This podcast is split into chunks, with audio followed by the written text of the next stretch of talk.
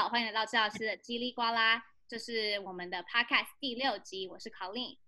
我是 Trinity。对，那我们的呃今天的主题呢，是我每次都会讲对，你知道吗？好，今天的主题是 ABA 应用行为治疗。那我们也请到了一个嘉宾，他就是 Debbie。那他跟我做的一样，都是 ABA。那今天就是跟他一起跟大家分享什么是 ABA，跟 ABA 在我们日常生活中有什么样的一些影响跟联系。那在我们正式开始之前，先请 Debbie 做一个简短的自我介绍。Hello，Debbie。Hello，大家好，我是 Debbie，我是一名目前在加州洛杉矶的行为治疗师。那我自己啊，跟特殊教育的小朋友工作大概有七八年，然后专精在 ABA 上面大概四年。那这四年来，当然会遇到很多不同的 case 啊，然后也会遇到很多家长会有他们各自的问题。所以我觉得我们今天也可以聊一下一些我有过经验啊，口令有过经验，然后。你看一下 Trinity，我们跟 Trinity 的 field 合作，嗯、心理治疗方面怎么样合作？对，所以今天是讲到 ABA 嘛，那我知道很多人如果之前有在发，我们有看到，我们其实之前有请过 Debbie 来，呃，上过一个 interview 的节目，所以呢，大家有兴趣的话可以去看一下他本人长得什么样子。今天就只有听到声音。开始之前，Debbie 你要不要再很快的跟我们讲一下 ABA 是什么呢？嗯，我觉得很多人其实对 ABA 不了解，就觉得说，哦，你们你们在干嘛？你们在训我训练我家小孩像训练狗一样吗？其实不是，其实 ABA 它是一门真的是经过很多研究出来的一门科学。那它是专门在研究人类的行为啊，还有人类的学习模式。它是一种以证据为基础的教学模式。什么意思呢？就是说我们并不是看然后觉得说，哦，就是要把你训练成那个样子，并不是的。它是一个去研究呃研究人类的行为嘛，所以我们就会去。真的去研究，或者去分析说，哎，是什么事情导致你有这样的行为？是你周遭的环境，还是一些什么其他的因素？那我们要怎么样去有效的改变你接触到的一些事情，或是怎么样有效的教你一些方法来改变你的行为模式？那当然，像我刚刚说的，一切都是以证据为基础，所以我们都是需要去证明说，我们这样的方式是对你有效的，这样的方式是好的，而并不是只是说我想要帮你改掉坏习惯，我就去改，并不是。我们一切的 ABA 的分析治疗都是。在一个有证据的基础的上面来做的教学方式，所以去 summarize 去总结一下，就是行为分析，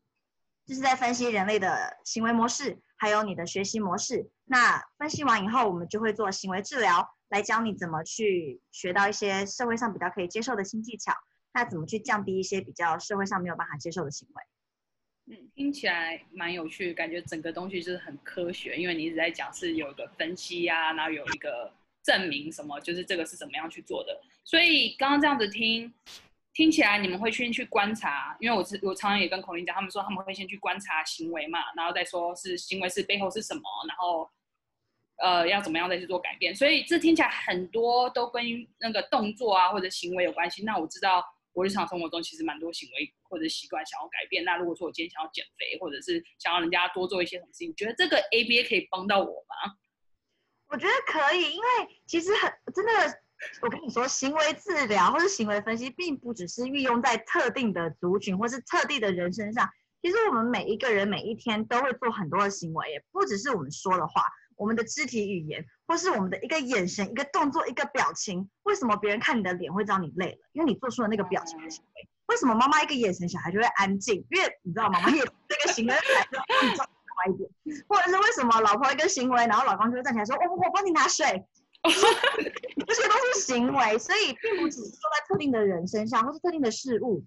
不管是你知道医学方面啊、学校啊，或者平常生活上，行为是每一个人每一天都要做的事情，所以并不是只是特殊教育的小朋友会会经历的事情，或是会去用到的，而是我们每一个人每一天都会经历的事情。我觉得讲的很好的一个部分就是，其实呃我们在讲应用行应用嗯行为治疗的时候呢。通常都是在指特效部分，但是 ABA 自己本身是可以在我们日常日常的生活中常常会出现的。像刚刚 Debbie 说，每个人的动作跟一些呃做的一些事情啊，或者是肢体语言，这也算是行为的一种。然后刚刚 Jenny 讲说，呃，减肥的部分嘛，我看你笑得很开心，听到我减肥，你就觉得对对对，这可以。你看，我我觉得这个这个就是一个很好。其实 Jenny 为什么一直就是呃一直说我们两个都一直说要减肥减肥减很久？但是波霸还是狂喝。哎、欸，我刚刚跟你讲话一半就吸了一口波霸，说那减肥呢？所以，所以这个部分就是很多我们在做一些，譬如说是饮食上面的调整啊，或者是生活习惯上面的调整，可能会做到一些所谓的 environmental modification，就是在再改变一下我们的环境。那 Debbie 有没有什么其他的要举例说，可能在怎么样的环境上面的调试啊，可以帮助一些行为上面的改变？嗯，其实我们 ABA 主要就是我们会观察这个行为嘛。那我们刚刚不是说改变环境嘛？其实我们最主要看的就是一个行为发生的前因跟它的后果。那它的前因跟它的后果都是它的环境的一部分。那我们在我们去分析它的前因跟后果以后，我们就会知道说啊，他为什么会会做这个行为？你就以你的减肥来讲好了，你为什么会想要买奶茶？因为你买得到。那或者是你开车的时候，你经过波霸店，你就是啊，波霸店，我想喝奶茶。所以你的前因就是因为你看到它了，所以你去买了它，买了它以后，你后果就是你喝得到它，所以你前因后果就会让你去做这个行为。那我觉得像大人或是我们有自制力的人，如果你想要去克制自己买奶茶这个行为，你可以想一下你下班的路线。如果你知道你哪几条路线，你一定会经过那几家你超级爱、你克制不了的波霸店，那你就不要经过那几家店啊，你就不会有诱因，你的前因就不会发生。没有这个前因，你就不会有那个行为了，你就买不到了。或者是你那天出门。你不要带信用卡，你不要带钱哦。Oh, OK，你不要带钱，你的前因也被改变了。那你如果没有带钱，没有带信用卡，你就不可能去买这个奶茶，你就喝不到奶茶了。那些 means 就是可以去得到那个东西的的方式拿掉嘛，就是没有钱付就不能喝，然后开车开绕过地方就看不到，就不会特别特别去这样子。OK，那我有个问题是因为我们现在讲减肥是等于好像是改变一个我们平常日常的可能。就是带钱包啊，或者是开车走什么路线，那这是让我们去减肥这件事。那如果今天像是如果我有个你知道小孩，想要叫他每天好好读书，或者他都不读书，怎样？有有什么东西去增加这个行为吗？因为刚刚是在讲哪种嘛，感觉。嗯，我们也会，如果我们要增加一些行为，那当然我们会先去分析说，OK，这个小孩他现在不想做功课，为什么？因为我们不会说哦，他不想，因为。想不想这个东西，其实是每一个人心里的东西。你其实我们就算觉得说，我们知道他不想做功课，但其实你看不到，你没有办法真的看到他脑袋里面长什么样子，你没有办法知道真的看到他在想什么。所以，我们就会用他的环境来分析。他现在不做，是然后他会做一些可能大叫啊，或是跟妈妈大吼说：“我不要做，我不要做，我不要做。”那他为什么会做这样的行为？我们就去分析他的前因跟后果，是不是以前他只要大叫跟妈妈说：“我现在不想做功课。”然后妈妈就会说：“好，算了，我再给你十分钟休息时间。”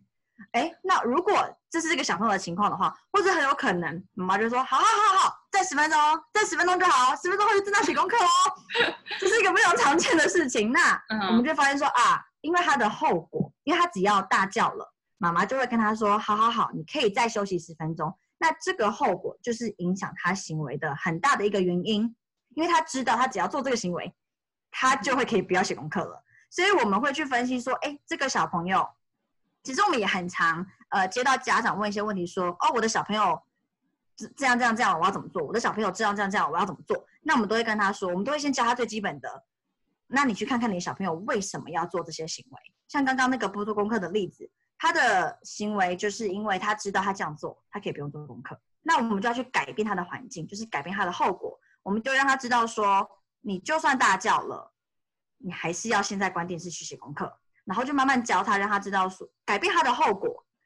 我们就可以进而去改变他的行为，或者说我们可以给他一些前因，就是行为发生之前，我们可能就可以跟他说，讲得很清楚，十分钟后你觉得你就是要关电视，你让他先有个心理准备也好，或是让他有个准备时间也好，那增加了这个前因，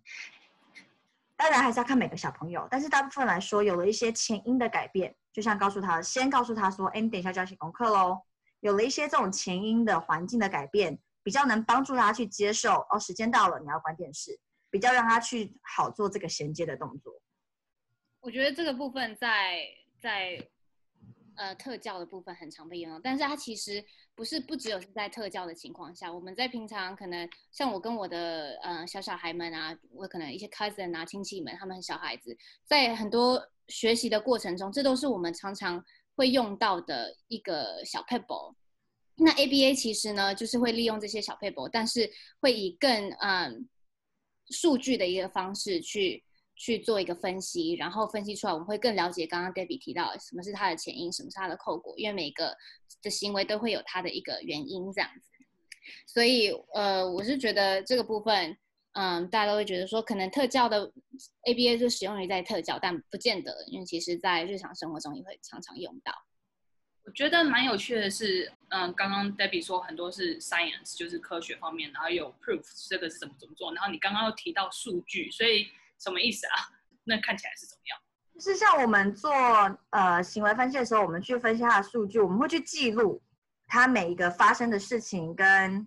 就我们刚说的前因后果，我们会去把它记录下来，并不是说我们看到了我们觉得怎样就是怎样，oh, okay. 我们会去把它记录下来，然后找出一个 pattern，一个行为模式，对。然后像我觉得刚刚可能一般人也会遇到的行为，像是我刚刚突然想到，如果碗盘在水槽里面然后脏了，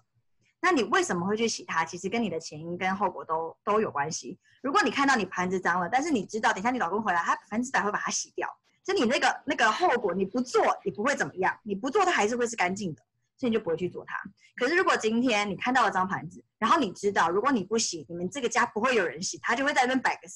五六天，然后就是长蟑螂，那你就一定会去洗。所以你的环境，对，所以其实很多人说，哦，他洗盘子是因为他想洗盘子，或是他不洗盘子是因为他不想洗盘子，并不是因为他想不想是一个因素，但并不是导致他到底要不要做的那个决定。他到底要不要做，是因为整个环境有没有支持他这样做，或是有没有不支不支持他这样做。所以我们这些都是我们就会写下来的数据。那在我们上课的时候，就算我们已经在上课了。我们还是会去写数据，说，哎，那我们试了，改变了这个方式，那他的行为是什么啊？有什么结果？好，有没有效？也会写下来。那或者我们会再去改，说，那我们试试看别的方式，我们改变了其他的环境，那他的行为变成怎么样？那结果是怎么样？我们都会去记录下来。像我们刚开始一开始讲的，ABA 是很很科学的东西，是需要证据去讲求你有没有有没有效的。所以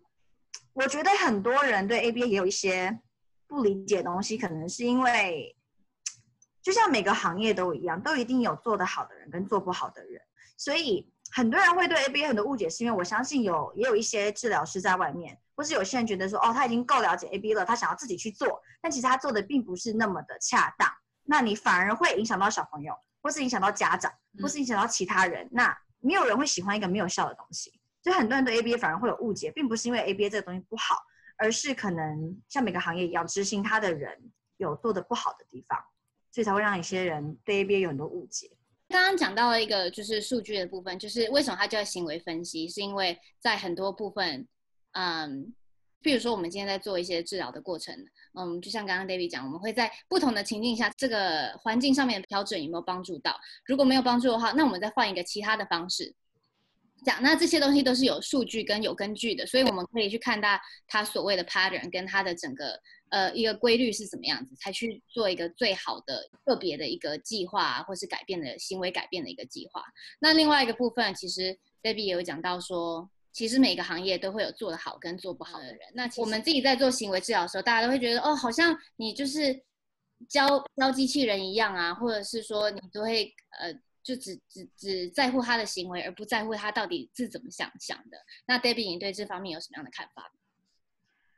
有，你知道，其实我这两天在整理资料的时候，我还我还有看到其他不同行业的治疗师也对我们这行有一些误解。因为我觉得 ABA 真的是一个很新的领域。你以整个世界上所有的行业、所有的治疗师来讲，ABA 真的是一个非常非常新的领域。那然后又有一些人做的没有那么好，所以连其他的治疗师或其他的医生啊，专业的人员对我们 ABA 都不是非常非常的了解。那我有遇过的一些比较，而且我刚刚真的 literally 在网上就有读到有别的治疗师说，哦，他觉得 ABA 不好，因为他觉得 ABA 就像在训练机器人，就是小朋友坐在那边卡片一张一张念，一张一张念。然后我看到我想说，嗯，这很不懂 ABA，你要不要给我上一下课？因为我先说。不管是什么东西，你越多练习，你一定会做得越好。你上学为什么每天要写数学？为什么每天要写习题？因为你练习越多，你就会做得越好。所以并不是说你做，呃，你重复练一个东西，你就变成机器人。那世界上所有人上完学都变机器人啊？我们每天都要上数理化，不是吗？所以并不是你所有每天上完东西，你都变机器人。我们 ABA focus 是说，我们是要有系统的，我们并不是随便给你一个东西就要你学。那我们在教你这个东西的时候，我们不。不只是教你说，OK，你在这个情况你要怎么运用这个技能，我们也会教你你在其他的情况，或是面对不同的人事物跟不同的地点的时候，哎，你要怎么去呃做这个比较适当的行为。所以在我们整个练习中，其实我们会用很多的例子，我们会去呃制造很多不同的机会跟不同的情况，让小孩去练习他这个技能，并不只是就是坐坐在桌子上面一张一张卡片。有些东西我们当然是会需要卡片，例如说让小孩去练习认字母、认动物，增加了他一些语言能力。那你总不能找十只狗在家里跑来跑去吧？所以那种东西我们当然是用卡片呐、那可是我们用了卡片以后，我们可能之后再变成动态的卡通，或者用不同样子的狗，或是用不同样子的图片。我们就算是这种比较呃卡片型的东西，我们还是会去做很多的变化。所以并不是像很多人的误解说，哦，你就是机器人坐在那边一个指令一个动作。我们要训练他们的呃。呃，compliant 就是他们听老师指令的，的程度。对，我们要提供他合作的程度，所以我们一定会去给他很多的指令，然后让他练习他合作的程度。但至少每一个行业都一样，你要小朋友乖乖的坐在医院让医生听诊，那他是不是就是要练习他那个可以合作的容忍度？这是我们要帮他练的。那我们会给他很多的情况，很多的不同的例子去让他练习，所以并不是只是。一个小朋友做一样的事情，重复重复的做。那还有另外的，就是说，哦，你们是在贿赂小朋友，你们就是给他糖果，他就开心了。可是不是贿赂，跟我们所说的增强法，它当然有类似的地方，就是我们都会给小朋友他喜欢的东西。但是贿赂跟增强法，我觉得有个很大的差别是，我们给的那个增强的东西，就是我们给他那个东西，其实我们是在于说，这个东西能不能增加。这个行为未来的发展性，跟他未来会发展的频率跟可能性，并不是说哦，你好棒哦，给你个礼物耶，结束，然后之后就没了，并不是的。我们给他的这个东西，我们会是去，我们连要给他的这个东西，我们都会去分析说，给了你这个东西，那这个东西可不可以加强你以后这个行为发生的频率，或是发生的次数？它是能达到这个效果的东西，我们才会把它当成一个 reinforcement，才会把它加当成一个加强物去给小朋友。而并不只是说你做的好棒，给你一个糖果，然后我要贿赂你。贿赂只是一次性的这种礼物啊，或什么的。但我们注重的是，我们给你的这个东西是要帮助你的未来性，是要让你未来也可以增加你的行为。所以听起来，你说给 reward 这个东西，其实很长的时候跟你一个治疗的的方式，你会去。不止观察那个小孩的动作啊或什么，可是你也要看说那个结果就是是什么是他喜欢的，或者是他的他的喜欢的东西什么。如果这个小孩喜欢糖果，你一天到晚给他巧克力，他可能就不会让他有那个动力去做你想要增强的一些动作。对啊，所以连我们给小朋友什么东西，其实都是我们要去分析，然后我们要去测验，然后我们要去尝试，然后要去改变的。所以我都会跟家长说，我们每次写一个 plan，并不是说我们写一个 plan 然后就不变，就是一直是用这个的，并不是。我们一直要做行为分析啊，所以我们会。在教的过程中，我们会不断的去分析小朋友的改变、小朋友的喜好，然后呃，我们现在写的 plan 适不适用它，不适用我们就要改。然后我觉得像大家说，哦，你就是贿赂，那我们就举一个生活例例子来讲好了。如果今天你帮别人做一个事情，别人跟你说，哦，谢谢你，真的很棒哎，那你是不是听得很开心？那你下次是不是会继续帮他？没有人，没有人会说说谢谢是贿赂啊。对，因为我觉得讲的对不对？对，其实。每一个人在学习的过程，你我在学习的过程，我们从小学到大都是在某种层面的增强。所以，我们觉得我们在呃学习的过程，跟我们在人与人的接触的过程当中呢，很多的时候都是在做一个增强的动作。所以，就像 Debbie 讲了，它其实不是一个贿赂，就是我们平常在做的事情，其实也跟很多在做治疗时候的增强的一些动作是很有关联的。我觉得这个部分跟我们，sorry，跟我们平常在做心理治疗上也蛮像，就是我们也会跟父母，然后或者是跟就是观察小孩说他什么东西才对他是有动力的，才会去做那个改变。然后像你刚刚说，很多时候可能你给他这个技能，那他今天可能在学校这个技能很好，可是在家里却不知道怎么用，或者在不同环境下面，所以这个地方又让我看到想到比较像是 exposure therapy，就是在你学一个东西，可是不是固定固定在固定于在这个。这个情况下才能用，是等于是要把它变成比较 generalize，在每个情况下能用，才会真的是一个这样子。对，我觉得讲的很棒，因为其实 ABA 刚刚有提到，它它其实是一个系统化的东西，所以呢，它在做一个教学的过程，一开始可能是一一个部分一个部分教，但是最终的一个目的都是 generalize，都是让它泛化，它可以在不同的情境跟场景中呢去做同样一个技能。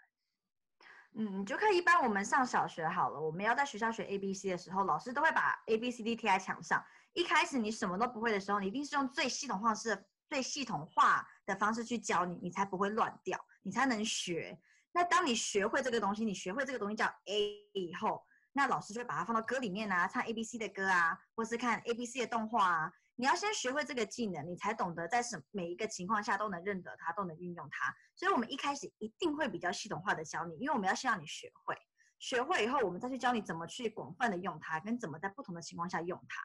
所以，并不是说系系统化并不是一个不好的东西。所以，我觉得很多人的误解是觉得说，哦，你们那么有系统的话，就好像在训练机器人。可是，所有东西其实都需要有系统化的训练。学校的任何科目都是，你为什么要坐在那边上课四十分钟？你是机器人吗？不是啊，因为你一定要有系统，你一定要有 structure，要有规范，你才能先学会这些东西，以后你才能懂得怎么去运用在其他地方上。所以运用在不同地方，像刚刚说的泛化，其实这是 ABA 非常非常重要的一环。不管是哪一个技能啊，泛化一定都是，一定都会在这个 program 里面，它一定都是一个目标。不管我们今天是要。降低你不好的行为，还是我们要增加你生活的一些技能，我们都会把泛化放进去，让你在不管什么情况下，你的这些不好的行为都会降低，然后在不管在任何情况下的你的那些比较好的行为都会增加，所以并不只是一个指令、一个动作、一个地点，那是非常非常大的误解。所以我很高兴今天解释这些东西。其实，嗯，说实话，我自己身边有些同事也是从 ABA 转过来，因为他们就觉得好像很多时候就是在，呃，嗯。训练机器人这样子，所以呃，我觉得一一个地方比较不一样的是说，我们像我我自己在用心理治疗方式的话，当我们在做一个改变或者是一个不管是行为啊还是想法上面的改变的时候，我们是从感觉是从里面到外面，因为我们会一开始去谈说你的想法是什么，的感觉是什么，你的什么什么是什么。那你们讲到的是比较像是，哦，你今天这个行为前面发生什么事，后面发生感觉，是从外面进来。所以我觉得可能在这个不是那么清楚的角度来看的时候，他们会觉得说，哦，没有讲到里面或者心情是怎么样的时候，好像就是说机器人没有感觉或什么。可是你们的 approach 就是比较像或者，那、你看看前面发生什么事情，让你觉得变成怎么样，之后发生什么事情，你才会就是才会有那样子的行为这样子。我觉得这是比较不一样的地方。嗯，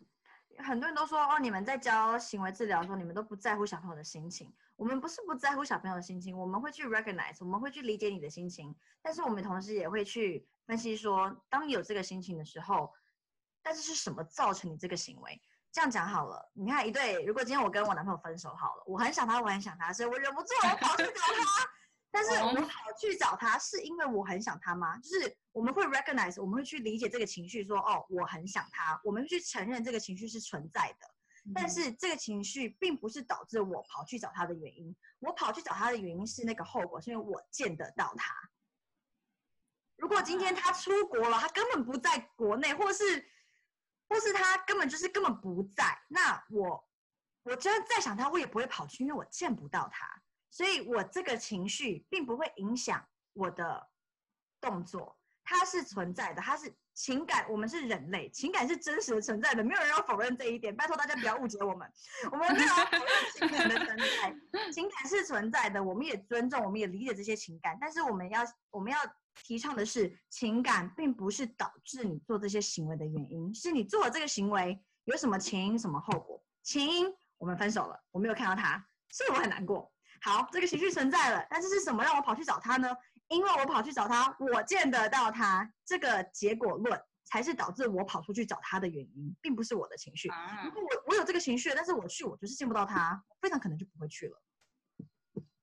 我觉得很有趣，我想要当一下 devil's advocate，所以我想问一个蛮难的问题，我想你们两个可不可以来帮助我一下？所以你刚刚讲说我今天分手了，我很伤心，然后我如果跑去找他，我就看得到的话，我就会一直跑去找他，对不对？那如果那个情绪是在那个伤心的情绪，那个难过或者觉得哦，I'm so lonely 那种感觉是在的。那如果你今天没办法去看到他，或者是你看到他之后又会有那个 withdraw，就是哦，之后看不到他那种感觉。那这个东西就是一直重复，你还是有那个情绪在的时候，你们要去怎么样？I don't know，来、like, 怎么去面对，把这个情绪拿走啊？因为你即使今天很远，你还是会想要去做一些事情啊。你说我们怎么让他的情绪平复，然后不要再去做这个事情了，是不是？嗯嗯嗯。或者是你可能会，因为像我们这边就会说，哦，你很难过，因为你可能需要什么什么什么，那我们会去做一些 replacement 的动作，instead of 去找他，我们可以去还能找另外一个男生没有来，或者是 就是做讲的那个讲的很好，就是呃。刚刚讲到所谓的前因，那前因其实有一个部分就是我很想他，我有这样子一个冲动，嗯、我想我有这个动机。那我的动机是我很想要见到我男朋友。那我们可能在呃另外一个角度去设想的时候，他这个这样这样子一个动机是用有有什么其他替代性的一些行为可以达到同样的目的？那嗯，可能就会牵扯到说一定要见这个男朋友嘛？有没有其他人可以见，可以让他消除到他？消除到他这个原有的一些情绪的上面的呃一些心境，或是他这个动机，所以我们可能如果他可以达到同样的效果，那可能就是不要去见男朋友，他怎么样让他的心情也比较开心一点呢？可能去做一些运动，或者是去唱一下卡拉 OK，去喝一点波霸，或者是甚至如果真的需要他一定要一个男朋友或是一个对象的话呢？那这个上 Tinder 没有啊？找一下，对，可以找一下，可能其他的其他的另外的对象，或是呃，甚至就是管道这样子。嗯，Okay. 我们不会去强迫这个人说哦，你一定要做什么事情，因为我们刚说分析嘛，所以我们会看，我们当然会跟这个人讨论。就是小朋友，我们都在讨论说，那你要什么选择？因为人在有选择的时候，他才会去真想说，OK，那我想怎么选，我他比较会去愿意做这件事情。我们也会跟你讨论啊，你觉得什么帮助得到你？好，那我们去尝试看看。因为我们也不是，老实说，行为治疗师也不是魔术师，也不是说我做了就一定有效。我们也要在跟你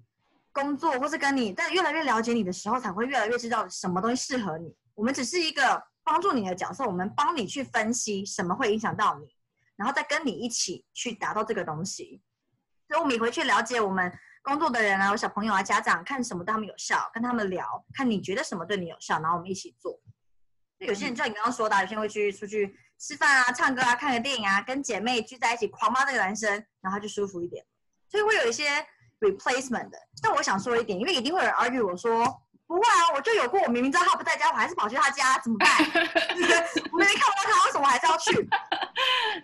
因为人类是有惯性的生物，我们有一个东西叫习惯。你曾经有过跑去他家见到他，所以就算有那么万分之一、一分之一的几率有可能见到他，你都会去，因为你曾经有过这个结果，是你见到他了。你曾经有过这个经验，所以你不管再小、再小、再小的可能性，你都会去做，因为你曾经有过这个好的经验。如果你已经连续去了这个人家一百次，你都没有见到他，你应该就不会再去第一百零一次了。所以是一个习惯，你曾经有得到过，你就会想要再去试试看。但是如果你从来就没有得到过这个结果，你就不会去。所以为什么有些人说，那我明明知道他不在家，为什么我还要去？因为他曾经在家过，你曾经因为有做过这个行为，有被奖励到，就是看到他，所以你才会，就算你知道没有，但是你有那个习惯，你会去做，因为你曾经有过这个奖励。所以听起来习惯一个很重要的地方就是时间，因为你有过那个经验之后，你就会还是想要试试看，试试看，试试看。可是另外一个习惯就是，等你没有的时候，你就已经习惯没有这个东西，你就是变成另外一种习惯，就是不去这样子。对，我觉得这就可以 再扯回我们，不是扯回啊，讨厌，就可以再讲回到，可以再讲回到我们上班，或是我们遇到小朋友的问题。很多家长，我觉得行为治疗家长要了解一点是，它不是一个 quick fix，它不是一个你小时候交给我，我一个礼拜后就可以把它变成乖宝宝的一个东西，它不是魔术。每个人都有行为，所以如果你的小朋友已经六七年，他都知道说我大叫，我就可以不用写功课；我大叫，我就可以不用写功课。我们需要再花一段时间去让他了解到说，你大叫，你还是要写功课。就他需要去，等于说以白话文讲，他需要养成另外一个习惯，养成说我大叫了，我会得不到。他要去重新去了解这个东西，所以他并所以 ABA 并不是一个很快就可以去改变行为的一个模式，它是需要时间，而且需要非常非常的固定。有时候我们会跟家长家长就问跟我们抱怨说，为什么都上课这么久还看不到效果？那我们就会我们就去分析说，哎，是我的治疗师没有做到，还是说我们他在家里的时候还是有得到他想要得到的东西，所以他的行为不需要去改变。人都一样，所有人都一样，我们不会去做。没有目的的事情，我们不会去做一个没有结果的事情。所有人都一样。如果今天我知道我做这个行为，就算是有千分之一的几率我可能得到，我都还是会去试试看。可是如果当我已经真的了解也学会到说我怎么做，我对我就会死心，我就不会再做了。Okay. 所以每个人都一样，没错。呃，其实今天讲到很多的部分嘛，就是一个是我们的行为都有它的原因，它的动机是什么，然后它的后果呢是什么样去增强它这个行为，是什么样导致它因为一直。养成这样的习惯，然后呢，当我们去改变习惯的时候呢，或者改变一些动作的时候呢，都会去呃想其他的不同的管道去替代这个不好的习惯，可能有一个新的习惯或新的一些行为等等等之类的。那我们今天大概 summarize 一下，统整一下我们今天 go over 了什么样的东西，大概就是以一个比较特教的角度，我们可能分享了一些呃家长啊跟治疗师常常会遇到的一些问题。然后 ABA 是怎么样去帮助这些小孩子的学习过程？那另外一个部分呢，可能就是，嗯、跟男朋友的一些生活方式啊，或者是我今天要减肥啊，等等等这些东西，可能在行为治疗也是也是会有帮助的。所以其实 ABA 行为治疗，嗯、它虽然是目前是很常用在特教上面的，但刚刚 Debbie 也分享了很多有关于可能在生活中上面，我们在学习的过程中，其实我们在行为一个养成的过程中呢，也会有它的一些嗯。原因跟他为什为什么会有这些行为的养成，那 ABA 在这个方方面也可以做到一些贡献啊，也可以更更了解去分析说我们现在的动作跟行为到底是什么这样。那最后可能再跟 Debbie，你还有什么其他的想要跟大家分享的吗？嗯，我觉得最后的如果要大家比较记得的东西，就是行为治疗是可以被广泛用在不管是生活上还是呃特殊教育上面的。是如果你们想要更了解 ABA。那你可以去，其实有很多，不管是专业人士啊，你可以网上问啊，或者是你可以去寻求 ABA 专家的帮助。但其实 ABA 是家长在家里也可以自己做的事情，所以其实你只要你们只要花一点时间去了解 ABA 什么，你们在家里就可以帮用你们了解的 ABA 知识去帮助你们的小朋友。